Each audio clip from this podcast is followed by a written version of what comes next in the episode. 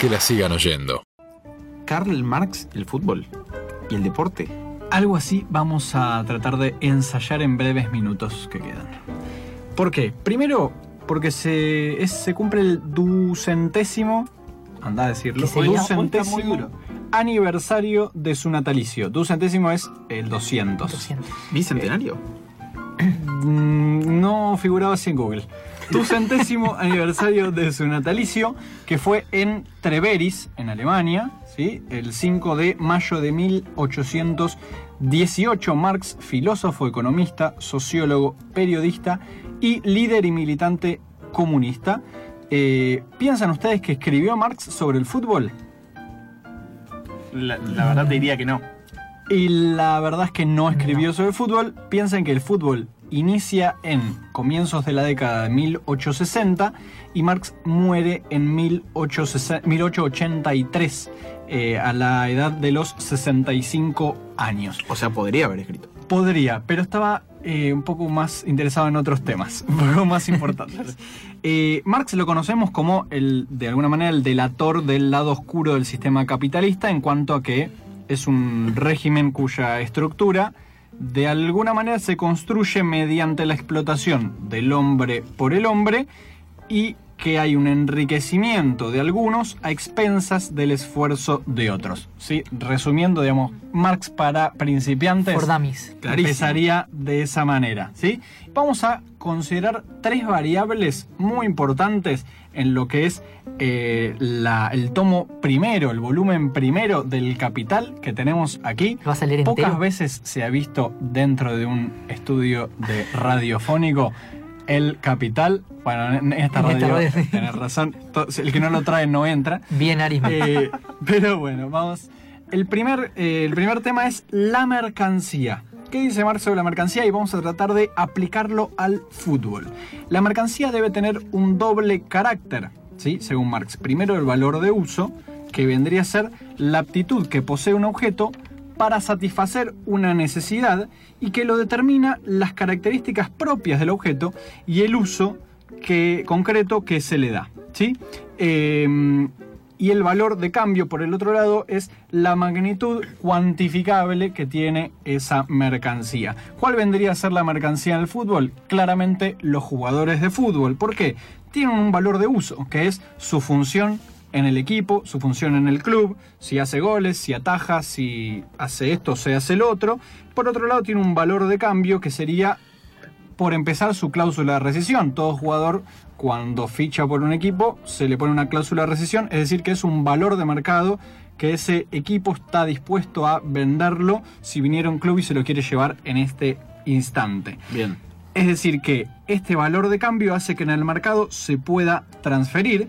Dice Marx que la mercancía no puede, la mercancía no puede acudir por ella misma al mercado y por otro lado tampoco puede cambiarse por sí mismo. Nadie va al mercado y se le cambia una cerveza Heineken con una cerveza Heineken. Perdón por la marca. Eh, sino que chivo. Sino que uno ofrece una cosa, otro ofrece otra cosa, como por ejemplo dinero o un trueque por otra cosa de valor similar, ¿sí? Entonces, ¿qué hacen los equipos de fútbol? Acuden a un mercado para transferirse mercancías que son los jugadores de fútbol. ¿Por qué las transfieren? O por otro jugador, por ejemplo un trueque entre tal jugador y tal jugador, o por ejemplo eh, de un jugador por dinero o un jugador por otro jugador más dinero. Cosa que también se ha visto, son las tres maneras de intercambiar mercancías. ¿Qué sucedía antes de lo que es la, que los medios de producción estuvieran en manos privadas? No había televisión paga, por ejemplo. ¿Por qué? Primero, porque tuvieron que aparecer las cadenas de televisión de propiedad privada para que se cobraran los derechos. Y segundo, porque los clubes pasaron de ser eh, sociedades deportivas a empresas capitalistas. Es decir, que a partir de que las relaciones económicas han cambiado, pasan de ser meramente deportivas a ser capitalistas, es que surge esta cuestión monetarista de los jugadores. Veíamos el caso que hablábamos recién de... eh, ¿Cómo se llamaba? El trinche. El del Trinche, Karlovich. Eh, un muchacho que primero no se quiso meter en esta dinámica eh, de, digamos, del monetarista eh, y demás. Vamos a continuar con lo que es la segunda variable, que es la plusvalía, capítulo cuarto del capital. Yo sé que todos están con su capital en su casa, siguiéndome capítulo a capítulo.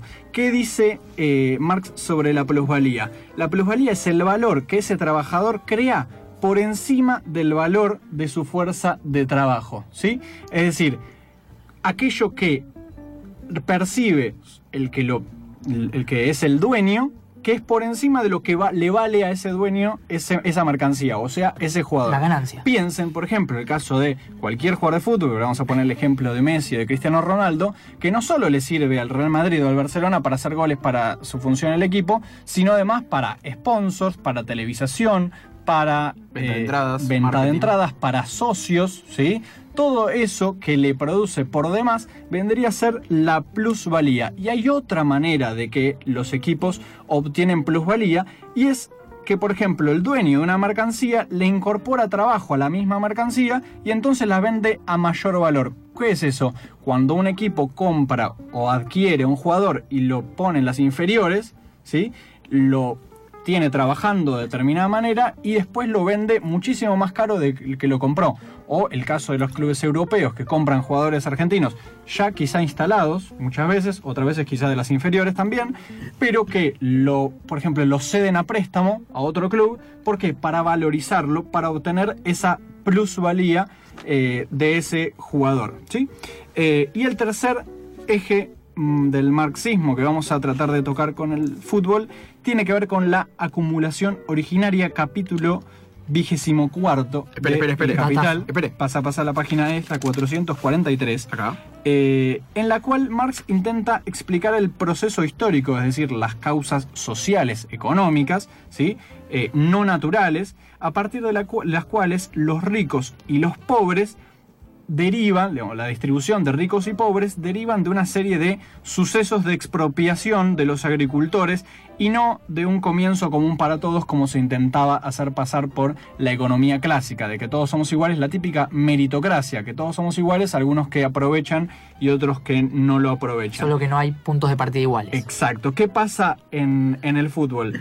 Existe una distribución desigual desde el comienzo de la televisión, de los eh, sponsors, de las ventas, incluso también del número de socios, o sea, del dinero, una distribución desigual del dinero entre los grandes y los chicos que permite, de alguna manera, perpetrar una desigualdad que ya es preexistente desde hace muchos años y que lo que hace esto es perpetrarla. ¿Qué dice Hosban al respecto? ¿Es la principal contradicción esta entre clubes grandes y chicos? Dice, Hoffman es un historiador marxista. Hoffman dice, no, la principal contradicción está entre el pequeño grupo de jugadores que acumulan una grandísima cantidad de plata y los propios aficionados de ese club que no tienen un peso y le dan de comer y justamente sin esos aficionados no podrían estos vivir. Que la sigan oyendo. Que la sigan oyendo.